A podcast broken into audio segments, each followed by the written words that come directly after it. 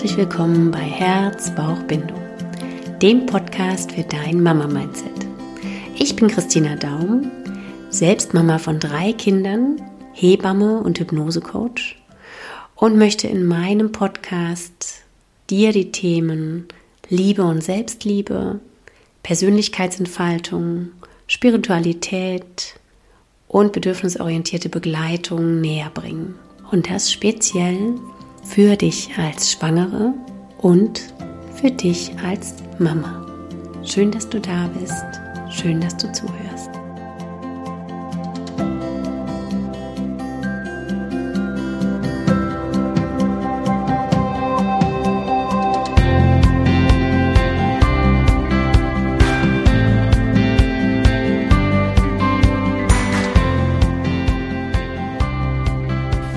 Heute gibt es ein besonders wertvolles Interview für dich und zwar mit der Züricher Kinderärztin Susanna Kemper. Sie praktiziert und ist aber gleichzeitig im Internet unterwegs und geht dafür los, dass du als Mama, dass ihr als Eltern mehr Wissen erhaltet über Kinderkrankheiten, über die Behandlungsmöglichkeiten, über das, worauf du achten solltest wenn dein Kind krank ist und was dein Kind braucht an gesundem mm, Backup, an gesunder Ernährung und so weiter. Also kann ich dir sagen, dass du heute einfach nach diesem Podcast-Interview schlauer bist und dich sicherlich schon ein Stückchen sicherer fühlst in der Begleitung deines Kindes, wenn es krank wird oder wenn es krank sein sollte. Und ja, jetzt viel Freude und Inspiration mit diesem Interview.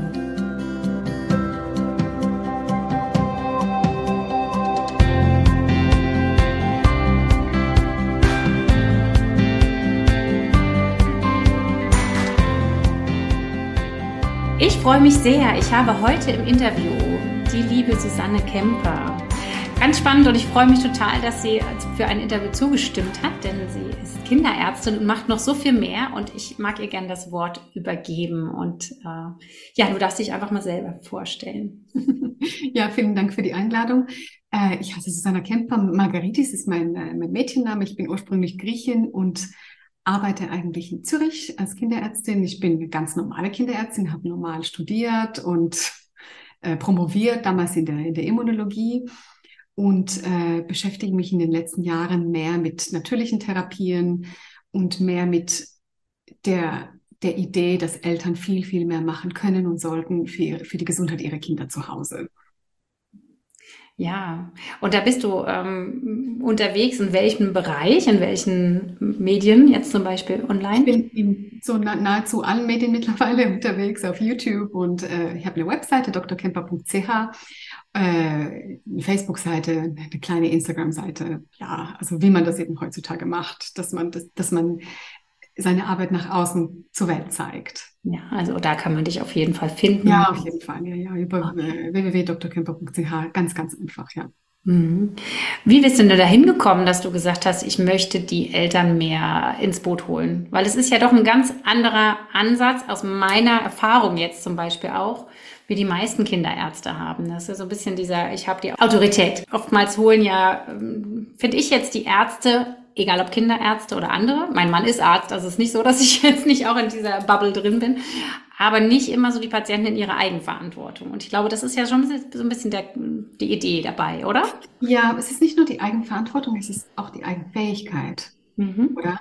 Äh, und also ich, ich kenne das Problem mit der Autorität, oder? Man kommt dahin man hat ein Problem, das Kind ist krank oder man hat irgendwie eine Frage und man kommt dahin und hat gegenüber eine erfahrene Person, also die Person kennt die Thematik. Also ich kenne tatsächlich sehr gut die Thematik, das Kind ist krank und weiß, wie ich ein Kind anzuschauen habe, wie ich das beurteilen kann und was zu machen ist oder was man im Prinzip als nächstes machen muss. Und dann haben die Eltern häufig das Gefühl, okay, jetzt habe ich mir sozusagen Rat geholt und dann gehen sie wieder nach Hause. Und dann ist der Rat ja weg, der ist ja in der Praxis geblieben, oder den kann ich ja nicht mitnehmen in der Hosentasche. Und mitten in der Nacht um zwei und um drei habe ich den auch nicht. Und ich glaube, das ist auch eine Persönlichkeitssache. Äh, ich finde tatsächlich, dass es sehr, sehr wichtig ist, selber nicht Autorität in dem Sinne, aber effektiv äh, eine Art Unabhängigkeit zu haben und auf eigenen Beinen zu stehen und genug zu wissen für das, was man vor sich hat. Also ein, ein Medizinstudium ist eine sehr lange Angelegenheit, kennt dein Mann ja auch, wie du sagst, oder? Und die Facharztausbildung ist nochmal genauso eine lange Angelegenheit. Also ich habe auch, äh, im Grunde genommen ist die Facharztausbildung in der Schweiz fünf Jahre. Ich habe sechs Jahre gemacht. Ich habe noch ein Jahr ähm, Gynäkologie und Geburtshilfe gemacht gehabt. Ja. Allerdings als erstes, ich habe es vorgeschaltet und ein Jahr Kinder- und Jugendpsychiatrie. Ich fand das damals sehr interessant und das waren alles, das gehört ja alles zusammen. Ich habe gefunden, also wenn ich schon was anderes mache, dann sollte es ah, wie das Prequel sein, oder zu, zu, zu meiner Klientel, also zu, zu, der, zu passt, den Personen, ne? dann wie in die Praxis kommen. Es ist so, man, man erlebt es vorher und dann nachher ist es, da gibt es noch eine Generation. Und dann für, für uns Kinderärzte ist natürlich die, die Aufmerksamkeit auf die kleinere Generation dann gerichtet. Aber was, was vorher war, spielt eine riesige Rolle natürlich. Mhm. Und ich habe dann immer gesehen und, und auch erlebt, auch in, als ich in, in, im Spital war, in der Facharztausbildung, dass ich sehr gerne den Leuten immer erklärt habe, okay, und wenn das jetzt nochmal passieren sollte, machen Sie so und so von Anfang an, damit man nicht im Prinzip nochmal zu spät kommt oder nochmal irgendwie ohne, häufig kommen die Leute an, das Kind ist schon vier Tage krank und die haben irgendwie äh, Paracetamolzäpfchen gegeben und, und die Nase gespült. Mhm. Und da gibt es so viel mehr, was man machen kann, oder? Und das, das, äh, das können Sie entweder natürlich nur dann wissen, wenn es irgendeine Oma gab, die gesagt hat, aha, und jetzt machen wir noch diesen, wir machen noch einen Wickel und wir machen noch die Suppe und wir machen noch den Tee. Und wir schauen danach, oh, das kind, kind gefällt mir nicht, es braucht Erfahrung. Es braucht Erfahrung, es braucht Wissen. Man muss wirklich wissen, wonach man schauen muss.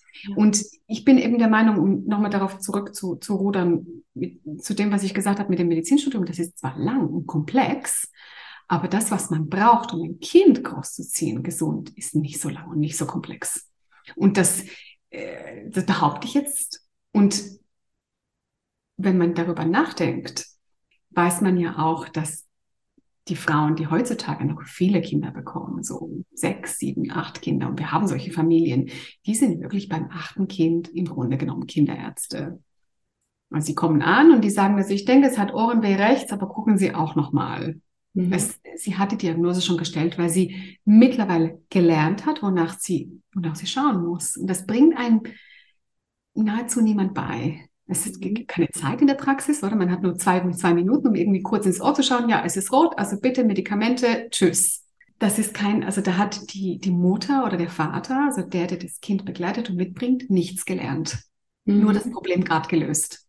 Ja, ist auch sehr symptomatisch angegangen dann sozusagen. Das heißt einfach nur dieses eine, aber ja. nicht ganzheitlich das Kind betrachtet. Und ich glaube, genau. diesen Ansatz hast du auch, ne? Das Kind ja ganzheitlich zu sehen. Magst du das mal erklären, gerade für Mamas, die jetzt diesen Podcast hören, mhm. einfach mal erklären, was heißt denn ganzheitlich? Ja klar, ganzheitlich heißt nicht nur das Ohr, sondern das, äh, den Körper dazu. Genau. Aber auch nicht nur den Körper, oder?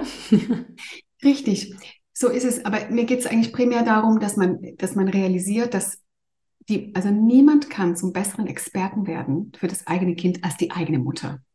Mhm. Also ich bin sozusagen eine Expertin, was Kinder angeht, oder? Ich habe sehr viele Kinder über die letzten, weiß ich mittlerweile fast 23 Jahre betreut.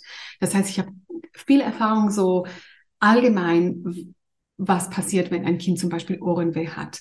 Aber du kennst dein Kind so gut, wie ich es niemals kennenlernen kann, weil du kennst es seit vor der Geburt eben. Oder du kennst es seit ab dem Moment, wo es nur eine Idee war und wie das alles passiert ist und wie es zur Welt gekommen ist und wie, wie, wie die Babyzeit war und wie die Stillzeit war und wie die Nächte sind und wie oft dieses Kind und was für Schnupfen macht und wie die Farbe ist, wie schnell Krankheiten voranschreiten. Das sind alles Dinge, die kann ich gar nicht wissen. Also ich, ich sage dann immer, wenn, wenn die Leute sagen, na, ich kann ja gar nicht so viel wissen wie Sie, ich sage dann, hm, also wenn wir mit Ihrem Kind zusammen in einem Zimmer sind und es ist am Krankwerden, wer denken Sie wird es zuerst merken? Ich oder Sie? Hm. Sie werden das zuerst merken. Sie werden zuerst merken, es guckt etwas anders. Die Farbe, die Hautfarbe ist etwas anders. Es verhält sich anders als sonst. Und genauso kann man das Kind auch lernen, in den Krankheiten zu begleiten. Ich gebe ein kleines Beispiel. Zum Beispiel, ich finde, man, man sollte einen Schnupfen anders behandeln bei einem Kind, was generell wenig Atemwegsprobleme macht, als bei einem Kind, wo man weiß, jeder Schnupfen wird zur Mittelohrentzündung auf der linken Seite. Mhm. Also da muss man viel, viel aggressiver und schneller vorgehen und aggressiver ist jetzt ein blödes Wort, aber es ist so. Also so nennt man das auch in der Medizin, aggressiv behandeln. Das heißt wirklich, man wartet nicht, mhm. sondern ein, dieses Kind hat wieder Schnupfen, ich muss jetzt wirklich mehrere Dinge machen gegen diesen Schnupfen. Ich muss jetzt gucken, dass das Kind inhaliert. Ich muss jetzt gucken, dass ich heute was anderes koche. Ich muss jetzt gucken, dass es Tees bekommt. Ich muss gucken, dass ich die Nase gut spüle, weil ich möchte unbedingt, dass, äh, dass das mit dem Ohr geschützt ist. Ja. Und das kann eben niemand, der das Kind nicht kennt. Ja. Das kann niemand. Weil wenn man nur zu einem Arzt kommt und sagt, das Kind hat Schnupfen, da gibt es ein bisschen Nasentropfen. Hm. Ja, ja. Oder? Ja, und das ist also, was ich da so durchhöre, ist auch das, dass es einfach präventiv Richtig. groß, also Prävention ein Riesenfaktor ist, weil selbst wenn ich nur präventiv die Ohrenentzündung ähm, vermeide, indem ich das andere aggressiv behandle, ist ja. aber ja auch dein Ansatz, so wie ich das bisher verstanden habe, ja, dass man ein Umfeld schafft, jetzt auch ganzheitlich eher, dass die Kinder ähm, mit der Familie oder in der Familie auch eher gesund bleiben. Weil indem die Mama weiß, okay, was tut meinem Kind gut, also das ist auch das, was ich jetzt in, in deinem Account zum Beispiel Instagram sehe oder so, was tut meinem Kind per se gut, gesunde Ernährung, äh, gesundes Umfeld und so weiter. Auch der Ansatz wird ja aufgegriffen, oder? Ja, natürlich. Weil damit. Niemand, niemand anders kann das wie du. Niemand. Das ist ja genau der Punkt. Ich kann es gar nicht für dich tun. Ja. Nur du kannst das. Und deswegen, also ich habe dann gefunden, wenn ich das Wissen dann so vermittle, dass du sozusagen das hast, was dir sonst fehlt, das medizinische Wissen und das naturheilkundliche Wissen und welche Kräuter gibt man bei was oder welche Homöopathika oder welche Wickel oder wie man die Sachen macht, dann kannst du sehen, okay, das ist, also zum Beispiel, kann, kann zum Beispiel sein, dass dein Kind nie Bauchweh macht. Mhm. Und dann ist dir das egal, so ziemlich, weil das ist eigentlich gar nicht das Thema. Aber es ist möglich, dass, dass es auf jeden, äh, auf jeden, auf jedes Virus mit einem Husten reagiert.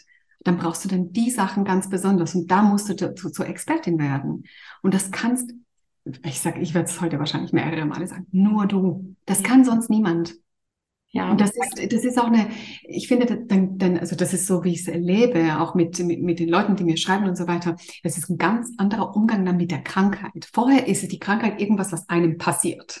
Mhm. Es kommt von irgendwoher und da müssen wir irgendwie, also die, der erste Gedanke ist, ah, ich muss einen Termin beim Kinderarzt machen. Und ich finde, wenn man, wenn man weiß, ah ja, das ist mein Kind, ich habe zwei Kinder und die sind vom körperlichen her mh, hm, ähnlich.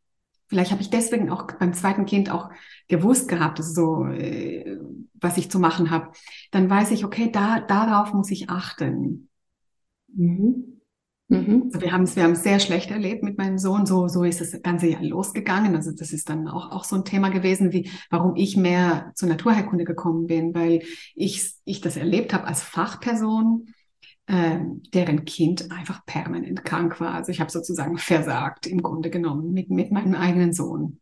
Berichte doch gerne da mal kurz. Steig doch gerne ja, mal ein. Also ich meine, eben, mein, vielleicht gehe geh ich nochmal auf die, auf die Geburt ja. nochmal ein. Wo das kam das her? Ganz eine gute Schwangerschaft. Ich war damals jung, habe voll gearbeitet. Das war, ich denke, vielleicht nicht ganz so optimal jetzt im Nachhinein gesehen. Also ich habe extrem viel gearbeitet damals, aber ich habe gefunden, ja, damals mit meinem damaligen Denken oder jung gesund schaffe ich.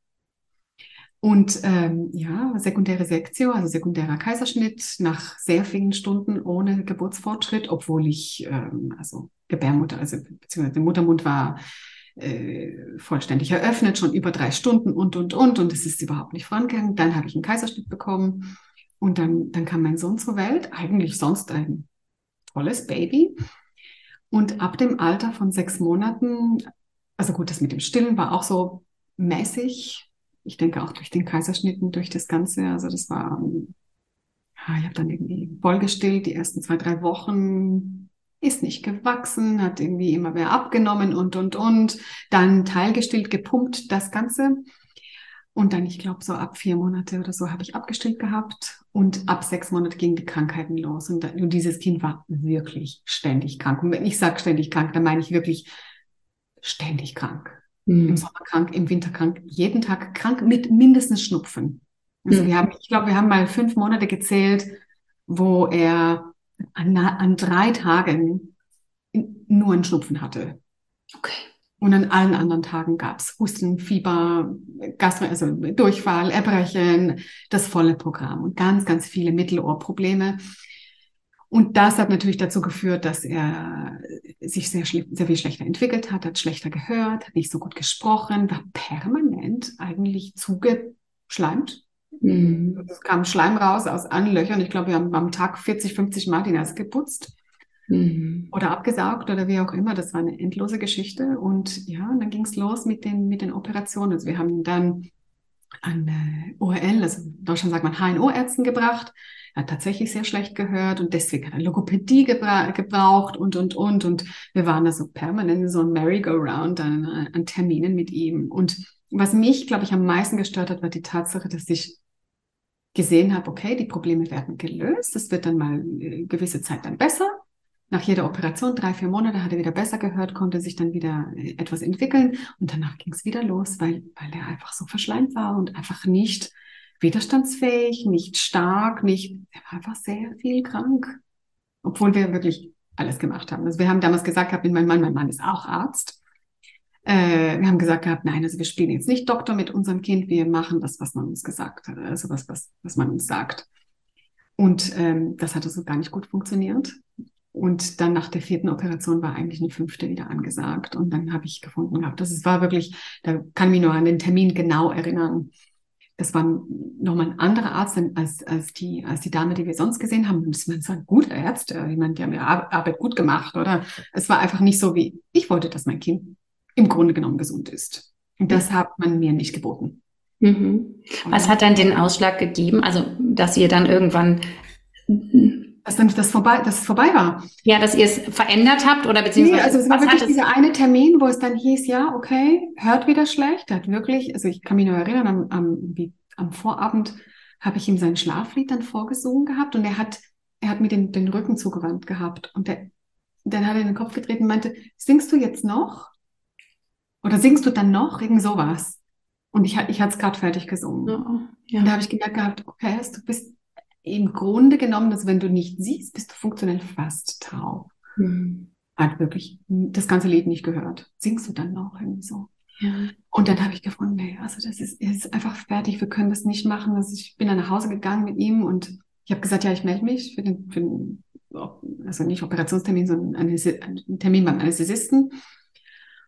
Und hatte, aber bereits in dem Moment habe ich gewusst, ich lüge. Machen wir nicht. Ich werde ja. nicht melden.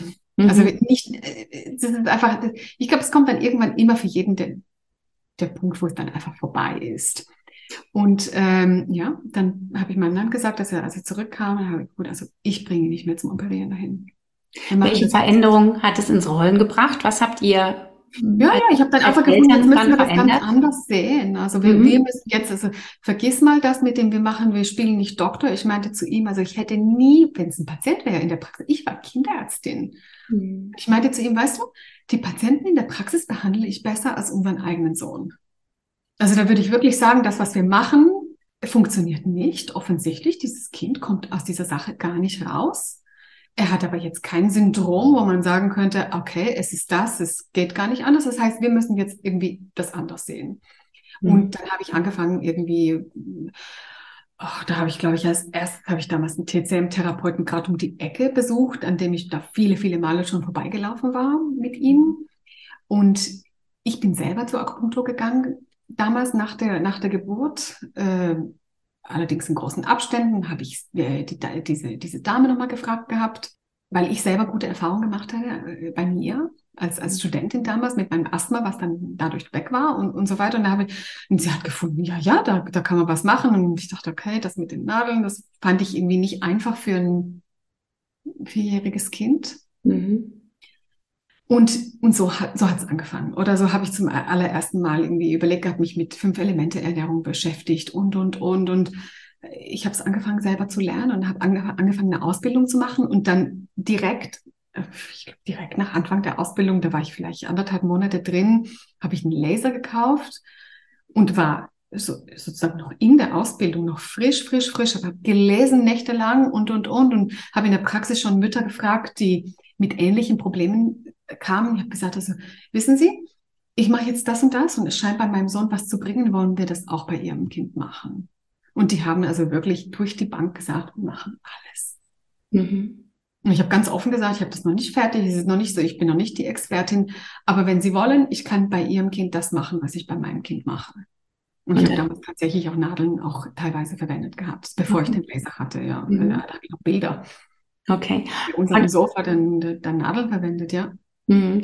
Und du würdest schon sagen, dass der Knackpunkt dann war, einfach äh, über den Tellerrand der konventionellen Medizin ja. zu schauen, ähm, andere Dinge mit ins Boot zu holen. Jetzt gerade TCM, traditionelle chinesische Medizin. Ich ja. akupunktiere auch, ich bin auch drin. Also ich finde es auch sehr wertvoll für die Frauen, das mit dazu zu holen und dann den Schritt zu gehen, dein Kind ganzheitlich zu sehen.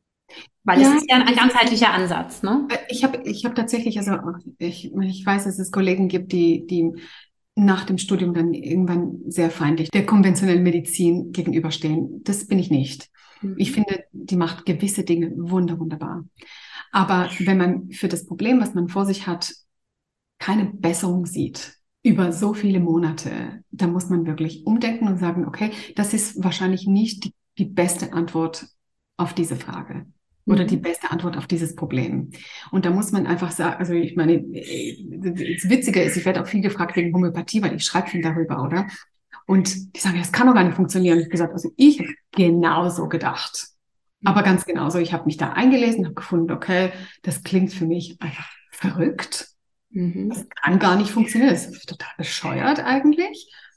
Wie soll denn das denn funktionieren? Und dann, ich habe mich von, von diesem Blickpunkt dann verabschiedet und habe gefunden, am Ende zählt das Ergebnis. Wer heilt, hat recht. Ja. Und habe dann mit eigenen Augen gesehen, dass bei guter Auswahl eines homöopathischen Mittels Dinge passieren, die, die mit keinem konventionellen Mittel passieren können. Ja. Mit keinem. Also ich, ich kenne zumindest keines. Ich sage dann immer, also wenn ihr was kennt, bitte mir sagen, mich interessiert das auch. Also ich will, dass das Kind gesund wird. Und das gilt für mein Kind, das gilt für meine Patienten, das gilt für alle. Ja. Ich will, dass es gesund wird. Ich will, dass es möglichst wenig Nebenwirkungen hat, damit wir nicht noch mehr Probleme uns ins Boot holen, oder? Als wir vorher hatten. Und noch nicht andere. Und ich will das, ich möchte das erreichen. Und wie kann, wenn ich das mit Homöopathie erreichen kann, dann ist super. Wenn ich das mit Schröpfen erreichen kann, dann ist auch super. Wenn ich das mit Tees und Suppen und Ernährung erreichen kann, ist auch super. Ich will es erreichen, so schnell wie möglich und so schmerzlos wie möglich und so risikolos wie möglich. Ja, ja. Das geht. Und da kann man wirklich zu jedem Thema sich wie so ein kleines Arsenal zusammensuchen mit dem, okay, Mittelohrentzündung. Da habe ich mehrere Möglichkeiten mittlerweile. Früher hatte ich, ja, also im Grunde genommen Schmerzmittel, Nasentropfen, Antibiotika. Punkt. Mhm. Jetzt habe ich 17 Sachen. Ja, super. Also, vielleicht nicht 17, aber. Ja, ja, und vor allen Dingen aus der Erfahrung lernt ja dann auch die Mama, ne? Ähm, das hat gut bei meinem Kind funktioniert, also beim nächsten Mal habe ich das und das äh, ne, auch wieder in petto. Also Richtig, äh, genau. und so wird es immer besser. Ja. Weil da hat, da hat im Prinzip jede Mama die, die Möglichkeit, von den Optionen, die es gibt, die beste rauszuriechen. Das mache ich ja, das funktioniert so lala. Man muss es dann nicht weitermachen, finde ich, wenn es gar nichts bringt. Man kann dann zum nächsten gehen und dann irgendwann weiß man, aha, das funktioniert. Und das, das merke ich auch zum Beispiel an den, ähm, an den Hustensirups. Da gibt's also, ich kenne ein paar, also ich kenne zum Beispiel diesen, diesen Welle da Hustenelixier und das ist jetzt, ich bin jetzt nicht von Welle da, whatever, bezahlt oder ich sponsere das jetzt damit nicht. Ich finde es ein sehr guter Sirup. Und Prospan oder Prospanex, je nachdem, wie der, wie der überall funktioniert, meistens bei meinen Patienten nicht ganz so effektiv. Aber ich kenne Familien, die schwören drauf. Die ja. sagen, bei unseren Kindern wirkt es am besten. Und dann sagen sie, ja, äh, weil ich da vorher vielleicht automatisch was anderes aufgeschrieben habe. Ja, sollten wir den nehmen? Nein. Also wenn Sie den kennen und der funktioniert bei Ihnen gut, dann bleiben wir natürlich bei dem, was funktioniert, oder? Logisch. Ja, super. Wir haben keine Aktien in den verschiedenen Sirups. Also ja. uns interessiert das Kind und das beste Ergebnis. Das ja. war's. Mehr nicht. Und nochmal, du gibst jetzt, also nochmal um die Schleife zum Anfang, du gibst ähm, die Kompetenz in die Hände der Eltern. Richtig. Und das ist das, die Eltern dürfen sich als kompetent wahrnehmen und sollten auch, weil umso bessere Begleiter sind sie auch für ihre Kinder. Ne? Ja, sie können sehr kompetent werden. Sehr, sehr, sehr kompetent werden. Meistens fehlt etwas Wissen und häufig haben sie auch Angst, etwas falsch zu machen oder etwas zu verpassen. Mhm. Und wenn sie wissen, okay, ich muss da irgendwie, das sind die Dinge, die mich dann beunruhigen würden, erst dann müsste ich zum Arzt. Und vorher habe ich aber mehrere Schritte, die ich selbst im Prinzip äh, verwenden kann, dann wissen sie, was sie zu tun haben. Dann haben sie auch keinen Stress mehr. Dann haben sie auch nicht mehr das Problem, dass sie vom, vom Doktor weggegangen sind und dann passiert irgendwas und dann wissen sie schon überhaupt nicht mehr weiter. Ja, ja. Super, super. Also ich merke selber so, wie ich so wachse. Und ich glaube, das ist ja, auch das, was die Eltern dürfen. Die dürfen wachsen in ihr, in ihr Mama- oder Elternsein rein, aber auch irgendwie einfach sich, sich besser fühlen damit. Ne? Also dass das nicht ihnen was abgenommen wird, ne? Dass sie brauchen. Ähm, ich denke, wenn es sehr komplex ist, dann, dann, dann, sind wir für das ja da. Natürlich, also immer aber, in dem Rahmen, ne? Ja, ja, ja klar. Aber im Grunde genommen ist es so wirklich. Ich meine, du kennst wahrscheinlich auch Frauen, die viele Kinder haben, oder? Also kannst sie ruhig fragen, wie oft gehen sie dann noch zum Arzt mit dem letzten Kind? Und die sagen, ja, nee, also das läuft ganz automatisch, weil sie es einfach wissen. Mhm. Sie wissen es. Und meistens ist es aber so, dass sie es wie so mit so Trial and Error gelernt haben. Also die haben es irgendwie mehrmals dann, die haben mehrere Sachen ausprobiert mit ihren ersten zwei oder drei Kindern oder vier und beim fünften haben sie einfach alles. Und ich finde, das, das kann man wie so verpacken und einem geben.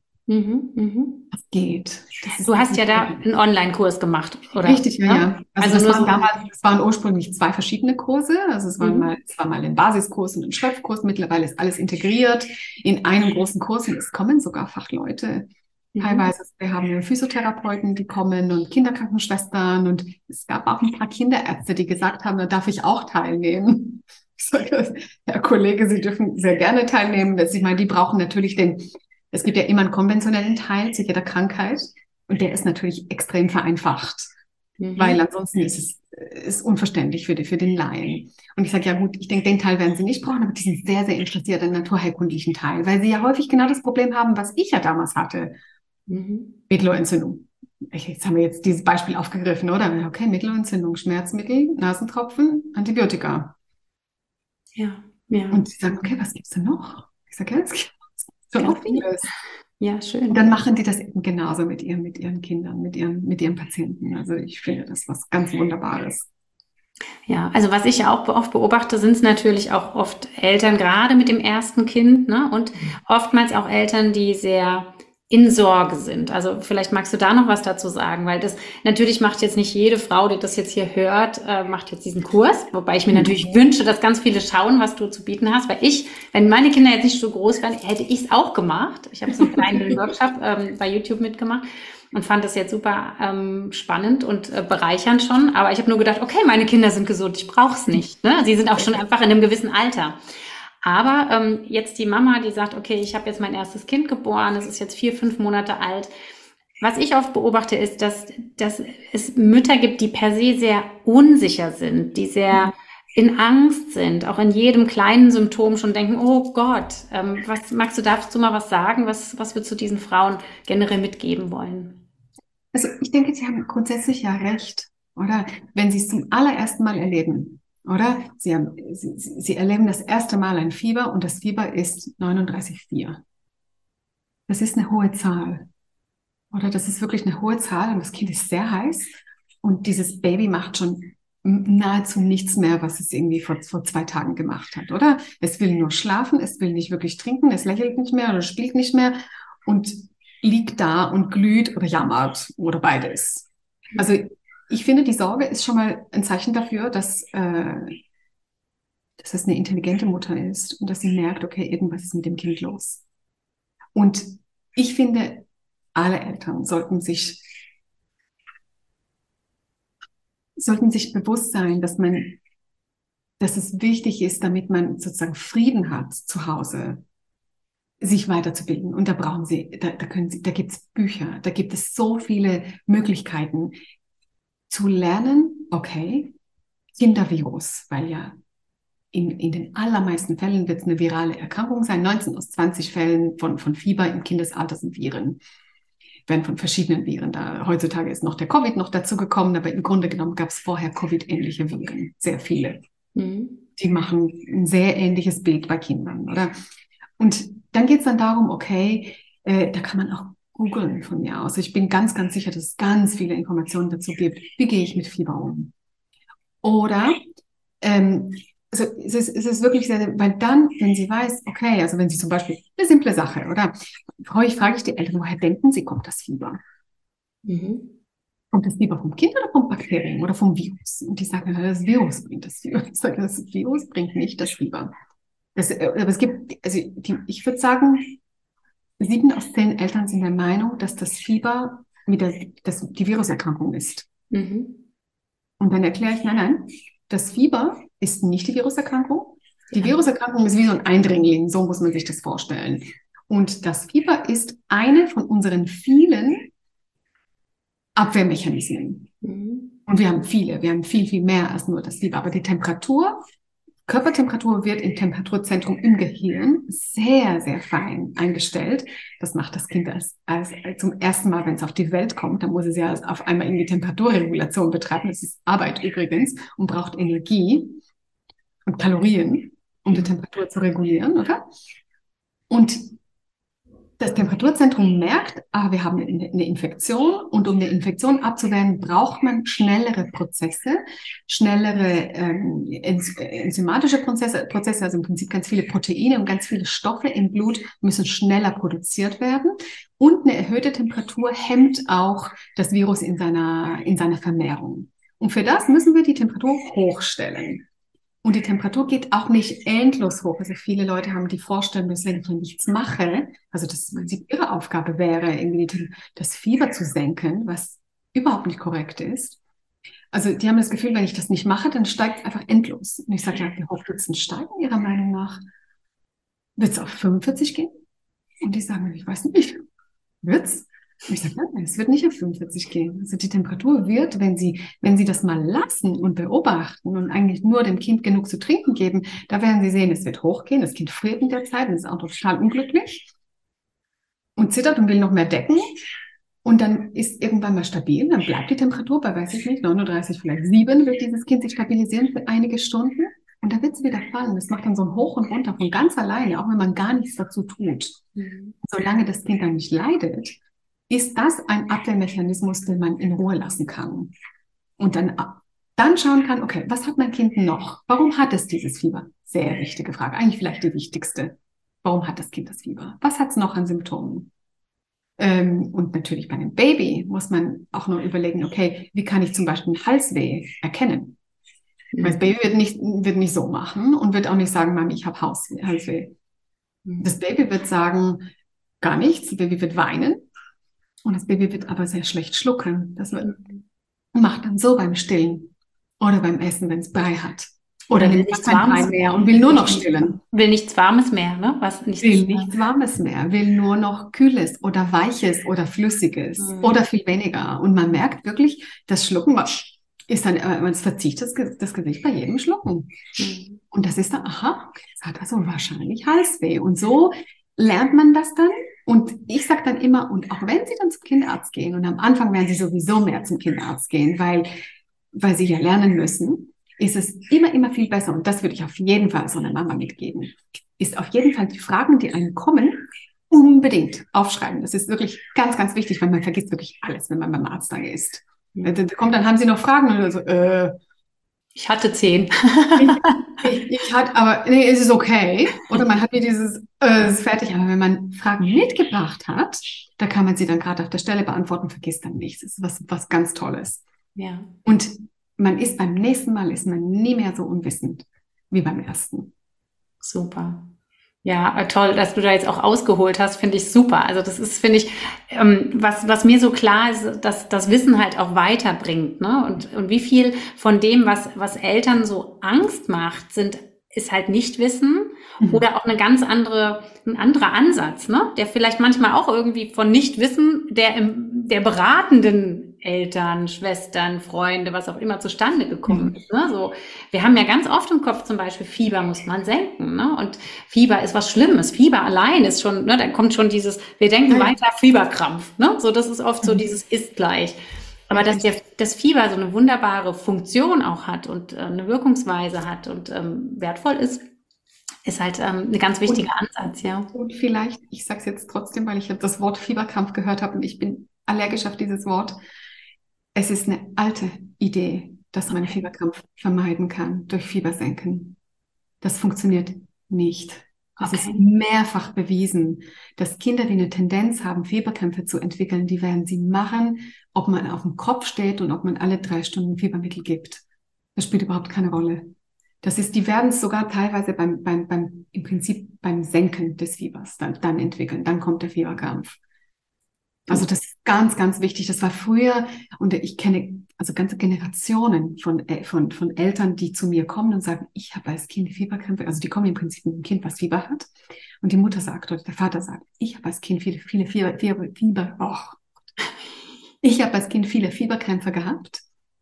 Und der Arzt hat damals meiner Mutter gesagt, du musst irgendwie drüber, drüber sitzen und permanent im Prinzip, ach, Wandel machen und Kompressen machen und Fiebermittel geben, damit das Fieber ja nicht zu stark ansteigt, damit kein Fieberkrampf kommt.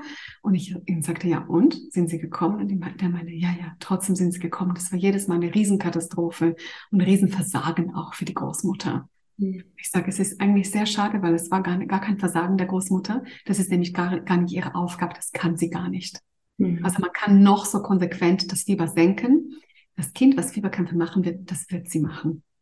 Und es ist auch sehr beruhigend. Also im Grunde aus meiner Sicht. Weil es eigentlich in dem Sinne gar nicht deine Aufgabe ist. Und es wird sowieso nicht funktionieren. Das Einzige, und ich sage das einfach trotzdem, weil es Leute interessiert, gibt es eine Möglichkeit, Fieberkrämpfe zu, zu verhindern? Die gibt es tatsächlich. Aber das ist keine schöne Möglichkeit. Also es gibt Kinder, die machen ganz viele komplizierte Fieberkrämpfe. Und für die also es sind sehr wenige, Gott sei Dank. Es sind wirklich, also die kann ich auf, auf zwei Händen zählen, die Patienten, die ich in all den Jahren kenne, die das machen müssen. Aber die tun tatsächlich bei jeder Fieberphase äh, bekommen sie Beruhigungsmittel, also wirklich mhm. effektiv Schlafmittel. Mhm. Das senkt, also Schlafmittel tun entweder in, in hoher Dosierung äh, die, die Kampfschwelle erhöhen, dementsprechend äh, stoppen sie den Fieberkrampf oder die tun verhindern. Mhm. Aber das macht man bei keinem grundsätzlich gesunden Kind und auch bei keinem Kind, was gesund ist und Fieberkrämpfe ab und zu macht. Mhm. Und schon gar nicht bei den Kindern oder beziehungsweise schon bei den gesunden bei den Kindern, Kindern, die mal fiebern, macht es Sinn, nicht irgendwie dieses Wort Fieberkrampf äh, über allem zu Nein, nein, das, ist, das wird sowieso nicht funktionieren. Ja, ja, also da, das, das wird eh nicht gehen. Ich kann mich nur erinnern, Gott, das ist ja lange, lange her, da hatte ich meine Mama am Telefon, da habe ich damals auf der Notfallabteilung gearbeitet und sie war am Weinen am anderen Ende, so eine Portugiesin und sie hat tatsächlich, also sie hat drei verschiedene Fiebermittel zu Hause gehabt. Was schon, also üblicherweise hat man nur zwei verschiedene, aber sie hat drei verschiedene gehabt. Noch eins aus Portugal, was aus einer anderen Medikamentenfamilie war und das durfte man mit den anderen beiden kombinieren. Und sie meinte, ich habe das eine gegeben, das andere gegeben, das dritte gegeben und ich habe Angst, dass der Fieberkrampf jetzt kommt. Und das ist tatsächlich dann, also mhm. hat tatsächlich einen gemacht. Dieses Kind hat mit Sicherheit bis Alter sechs, sieben Fieberkrämpfe gemacht, bis es in aller, aller Regel dann irgendwann ausgestanden ist. Mhm. Also das, da, da, kann man wirklich effektiv auf dem Kopf stehen. Also wenn generell ist es passieren. Ja, generell ist es eine Seltenheit. Es ist ja selten, ne? Also ich habe jetzt auch, ich könnte auch in meinem Betreuungskreis oder Bekanntenkreis sagen, von zwei, drei Kindern, die ich jetzt kenne, die, ja. Aber das ist also. Das ist so im Kopf, als wäre es so groß, ne? Es ist eine häufige Angelegenheit für einen Kinderarzt. Also mhm. wir sehen, oder eine Notfallabteilung sieht fast jeden Tag, 365 Tage im Jahr, mindestens ein Kind mit einem Fieberkrampf. Mhm. Und dann staunen die Eltern immer, dass wir uns gar nicht groß auf den Fieberkrampf stürzen, solange der unkompliziert war. Da, da habe ich einen Artikel dazu, also für, für, für jeden, der irgendwie lesen will.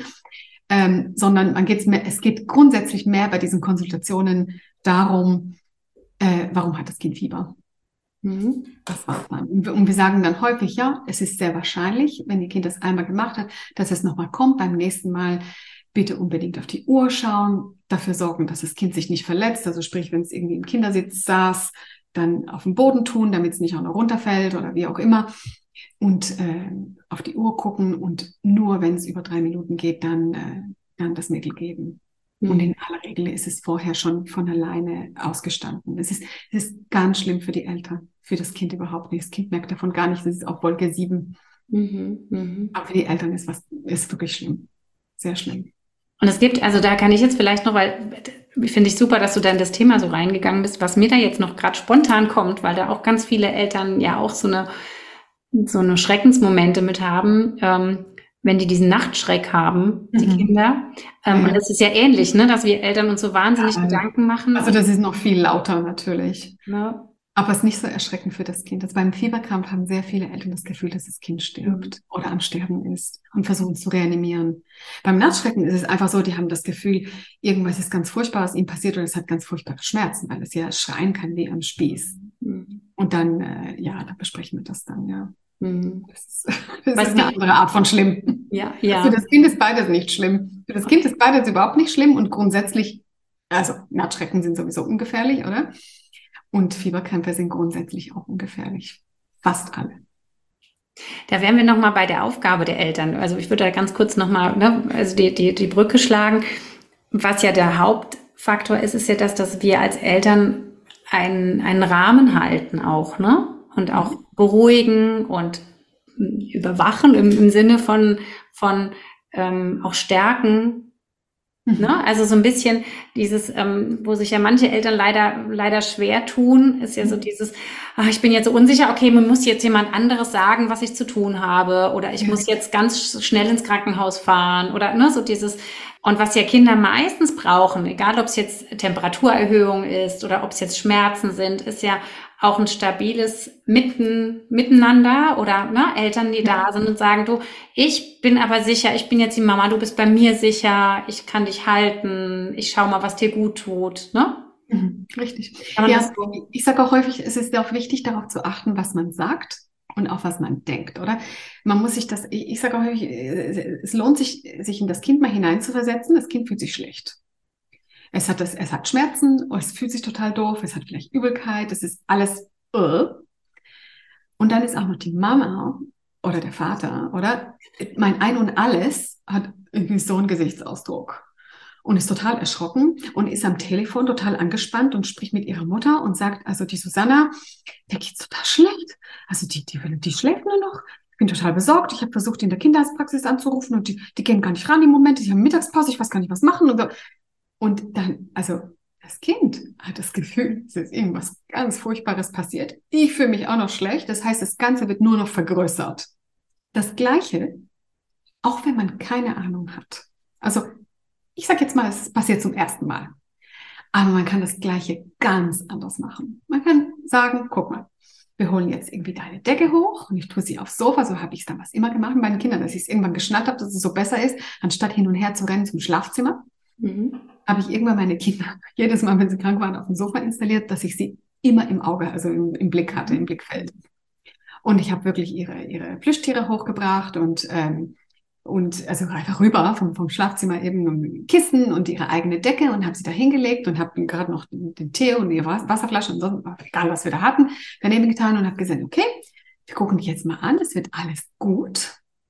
Mhm. Und Mama muss erstmal überlegen, was sie macht. Mhm. Oder? Und was hast du denn alles? Da, da, kann man sich erstmal mit dem Kind unterhalten, da kann das Kind das irgendwie erstmal rüberbringen, was nicht gut ist.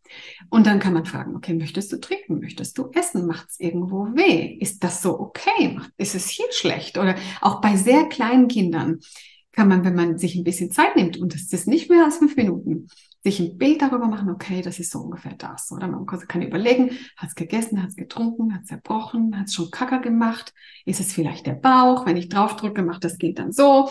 Und da kann man sich erstmal ein bisschen ein Bild machen und dann kann man überlegen und dem Kind auch wirklich sagen, auch wenn es gar nicht so viel versteht.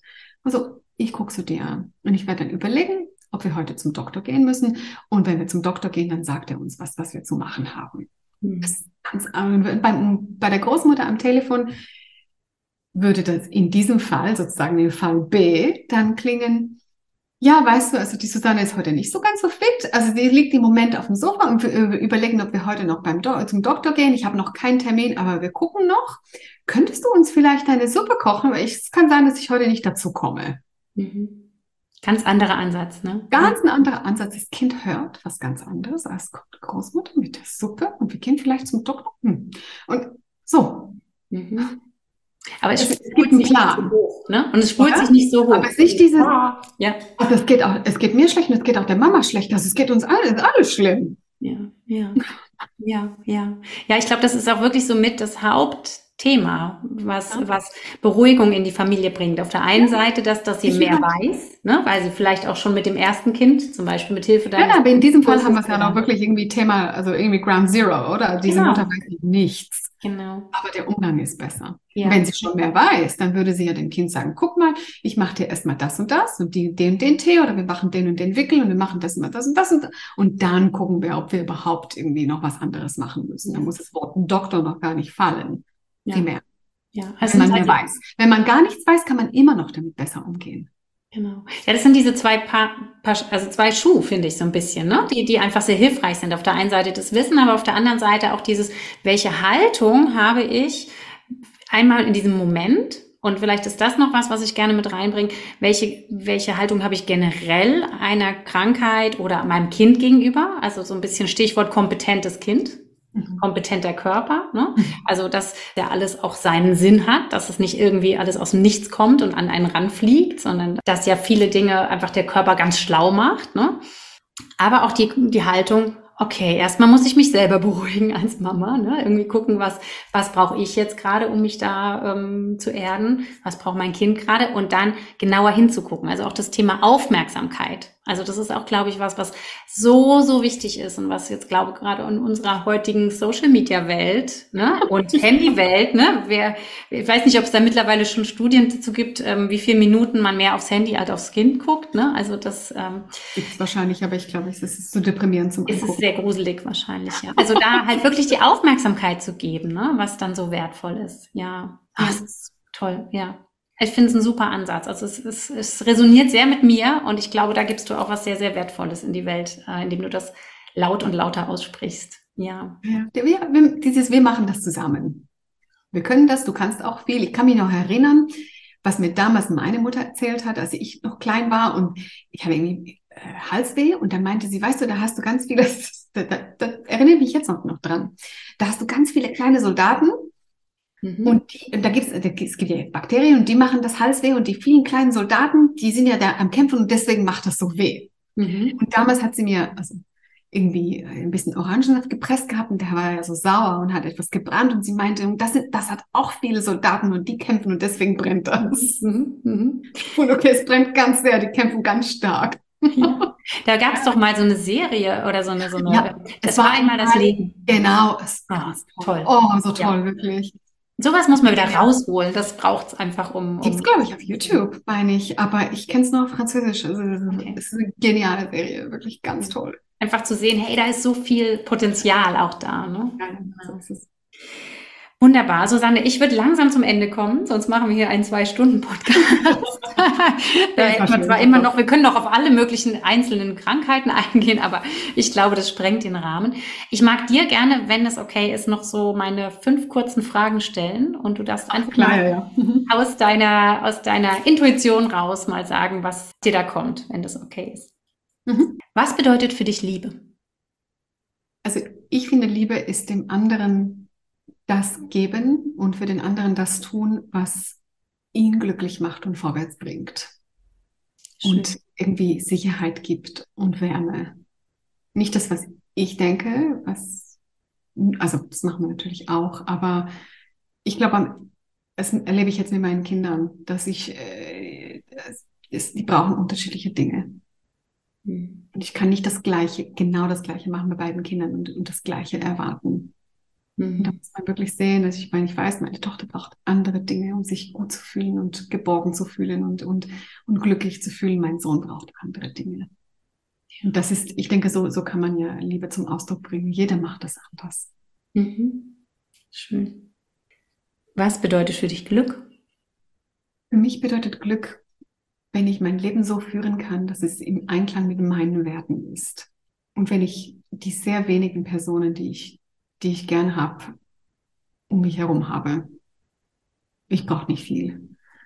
Ähm, ich, ich finde Unglück, also ist, wenn man, wenn man sich gedrängt fühlt und äh, hineingepresst in, in, in, in Situationen und in Tätigkeiten, die einem überhaupt nicht entsprechen, wo man im Prinzip gegen seinen Willen permanent äh, machen muss. Und äh, wenn man das merkt, das, das habe ich dann auch gemerkt gehabt bei als ich Mutter geworden bin, da, da, die Werte haben sich dann verschoben. Aber solange ich genau das Gleiche gemacht habe, genau das Gleiche wie vorher, war ich unglücklich. Und ähnlich, also zum Beispiel war es dann auch dann später, als es dann, ich meine, ich hatte ja sehr, sehr, also Probleme, Schwierigkeiten mit Schuldgefühlen, weil ich weiterhin arbeiten wollte.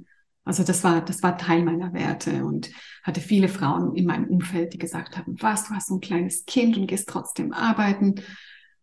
Und dann habe ich versucht, mich auf das einzulassen und mich dann so umzustellen, damit ich sozusagen eine gute Mutter bin, so wie, wie es mir suggeriert wurde. Und habe gemerkt gehabt, dass ich sehr unglücklich war mit diesem, mit diesem, also für mich war ein Teil meiner, meiner Werte nach, nach wie vor meine Arbeit als, äh, als Ärztin und meine Arbeit mit den Kindern und mit den Eltern. Und äh, ich war unglücklich, wenn ich das nicht wahrgenommen habe. Und konnte, also, konnte dann immer besser dazu stehen und sagen, ja, also ich bin sowohl ein besserer Mensch und glücklich, glücklicherer Mensch und dementsprechend auch eine bessere Mutter, wenn ich weiter, weiterhin arbeite. Schön, dass du das sagst, weil ich glaube, in diesem Dilemma fühlen sich mhm. viele, ne? egal ob es die sind, die sagen, ich möchte zu Hause bleiben oder die, ich möchte arbeiten. Richtig, genau. Und ähm, dass es aber viel damit zu tun hat, dass man einfach seine eigenen Werte lebt. Ja. Weil die sind nicht die gleichen Werte wie die bei der Nachbarin. Nein, richtig. Und oder bei der Schwiegermutter. Umständen nicht immer gleich. Mhm. Und ich finde, man sollte dann wirklich, wenn man sich vor allem schlecht fühlt und irgendwie das Gefühl hat, dass alles Shit ist, überlegen, okay, was mache ich denn den ganzen Tag? Worauf lege ich eigentlich Wert? Und wie viel Zeit widme ich den Sachen, die, die mir wirklich wichtig sind, wo ich wirklich finde, das ist eine wertvolle Sache ja. im Leben. Ja, total gut. Ja. Was bedeutet für dich Freiheit wiederum? Ja, das geht auf die, in, in, die, in die gleiche Richtung. Also für mich bedeutet Freiheit, dass ich Herrin sein kann über meine Zeit und meine Energie nicht in dem Sinne, nicht so sehr in dem Wuhu-Sense, oder? Sondern wirklich in, in dem, was ich mache und da, wo ich meine, meine Kräfte aufwende. Ich bin frei, wenn ich das machen kann, wo ich finde, das ist, das ist sinnvoll. Mhm.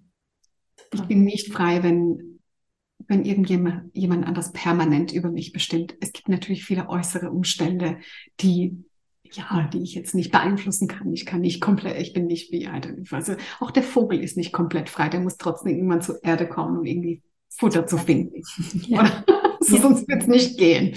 Aber genau, also ich finde, wenn wir, wenn wir uns als Vögel vorstellen, die irgendwie dahin fliegen können, wo sie, wo sie hinwollen, man ist trotzdem irgendwie in der Nähe der Erde, weil man da seine Nahrung braucht und sein Wasser. Mhm. Also mhm. ich denke, es gibt gewisse Dinge, die müssen wir tun. Das ist in Ordnung, weil es und diese Dinge unterstützen die anderen Sachen, die wir tun wollen. Mhm, genau, sich frei zu entfalten im Grunde. Ja, ja. Genau. Und auch äh, ich, also früher habe ich viel mehr darüber nachgedacht, was, was denken andere darüber, was ich mache. Ich, hab, ich hatte viele Kollegen, die, die standen sehr kritisch dieser Sache mit der Naturheilkunde gegenüber und ich wurde recht viel ausgelacht. Ich habe dann immer versucht zu sagen, ja, aber ich habe promoviert in der Immunologie und es klappt nicht so, wie ich es gelernt habe in Praxis, oder? Ich sehe es ja in der Praxis mit allen diesen Kindern, oder? Die, wir machen nicht alles, wenn man so will, konventionell richtig und trotzdem werden sie krank. Und irgendwann habe ich gemerkt gehabt, nee, also das ist mir, das, es ist gar nicht so wichtig, was die anderen darüber denken. Es ist wichtig, was ich darüber denke und was die Leute, die ich betreue, darüber denken, was ich mache. Ja. wenn die glücklich sind und wenn ich glücklich bin, dann ist es in Ordnung. Kann, es gibt immer irgendjemand, der das irgendwie total doof findet. Absolut, ja, ja. Garantiert. Wertvoll, ja, super. genau. Was macht dich denn aktuell besonders dankbar? Mein Mann, meine Kinder. Ja, also ich glaube, wir haben ein enormes Glück, dass wir, dass wir zusammen sind. Ich bin mit meinem Mann zusammen seit, oh, seit 23 Jahren mittlerweile. Es ist mein erster Freund. Und ja, äh, also wir sind immer noch zusammen und haben es immer noch gut und äh, ich finde, das ist ein, ein Segen sondergleichen. Ich habe zwei gesunde, tolle Kids, die fast nicht mehr Kids sind. Mein Sohn ist schon 17. Und ah ja, wir haben diesen jungen Mann, der auf einmal bei uns äh, lebt und er trinkt jetzt Kaffee neuerdings seit einer Woche. ich finde das verrückt. Wir machen jetzt Kaffee für drei teilweise. Äh, ja, ich finde, also ich bin so, so dankbar, dass es so gut gelaufen ist. Ich glaube, das ist ein großes, großes Glück. Ja, ich spüre das richtig. Ich kann gar nicht, gar nicht genug, genug betonen. Also das ist, ich finde, das ist schön. Ja, ich bin sehr gesegnet, sehr. Schön, schön. Was würdest du in der Welt oder in deinem Umfeld mit einem Fingerschnipsen verändern, wenn du es könntest? Ja, das habe ich mir überlegt gehabt, das habe ich auch vorbereitet gehabt. Also ich würde alle Nukleararsenale verschwinden lassen. Schwupp weg. Wunderbar. Weg, sind weg. Alle haben keine mehr. dementsprechend, auch wenn sie welche aufbauen wollen, müssen sie wieder Jahre entwickeln, jahrelang entwickeln. Und bis dahin haben wir hoffentlich intelligentere Leute da irgendwie an der Macht. Ich habe einen, einen, einen, Roman erst fertig gelesen von, von Ken Follett, heißt Never. Mhm. Also, also wirklich so das sind 800 Seiten das Ding, aber es war wirklich fesselnd. Es war wie ein Film im Grunde. Es ist so, so ein, so ein Actionroman und da geht es in einen ja, Pol Politik-Thriller und was weiß ich, wie man das nennen könnte. Und da geht es wirklich darum, wie kleinere Fehler sich summieren können in unserer Welt und es am Ende zum Nuklearkrieg kommen kann, weil einfach teilweise Leute dumme Sachen machen. Mhm. Und ich denke, alles andere ist wahrscheinlich irgendwie lösbar, aber das ist vielleicht nicht lösbar. Das, ist das hätte ich jetzt gemacht. Unterschwellige Bedrohung, ja. Ja, es ist eine sehr große Bedrohung. Also das ist wirklich, ich, ich glaube, wenn es dann einmal losgeht, ist es nicht mehr aufzuhalten. Das ist ja das Dumme. Und, und das ist so, so groß, dass es dann, wie gesagt, das nicht mehr aufzuhalten. Also das ist das, was mir jetzt am, am meisten ähm, weh macht, weil ich das, ich denke, Hauptsache, es, es, es wird nichts Dummes gemacht damit, weil es ist unvorstellbar, der, der Schaden. Da habe ich die große Hoffnung, dass immer auch neben den dummen Leuten jemand immer da noch genug intelligente und vorsichtige Leute verhindern kann oder das irgendwie. Also da bin ich irgendwie sehr sehr positiv äh, eingestellt, dass es immer noch Leute gibt, die die diejenigen wieder ausbremsen. Auch, ja. Das verhindert. Okay, liebe Susanne, vielen vielen vielen Dank für das Interview. Sehr ähm, gern geschehen. Ich werde äh, jetzt von meinem Podcast aus gesehen auf jeden Fall alles in den Show Notes noch verlinken, wo man dich finden kann, deine Homepage, deine, deine Profile. Jedenfalls hier in Deutschland, weil du jetzt auch im Vorgespräch erzähltest, dass du auch ähm, in Griechenland sehr viel ähm, aktiv bist. Aber meine Zuhörerinnen hören das ja jetzt auf Deutsch. ja, ja. Daher würde ich jetzt die deutschen Bereiche da verlinken. Und ähm, gibt es noch was, was du sagen möchtest, was du ähm, hinzufügen möchtest, was dir jetzt noch zu kurz gekommen ist? Nein, ich, ich fand es wirklich ganz besonders toll heute, ja. Ja, mir hat es auch. Vielen, vielen Dank. Ich bin sehr geehrt dadurch. Also ich finde, das ist, das ist ganz schön. Gleichfalls. Ich fühle mich auch sehr in Freude, dass wir hier zusammengekommen sind und ich glaube, wir geben da jetzt was Wertvolles nach draußen. Und Danke. vielen, vielen Dank fürs Gespräch. Sehr gerne.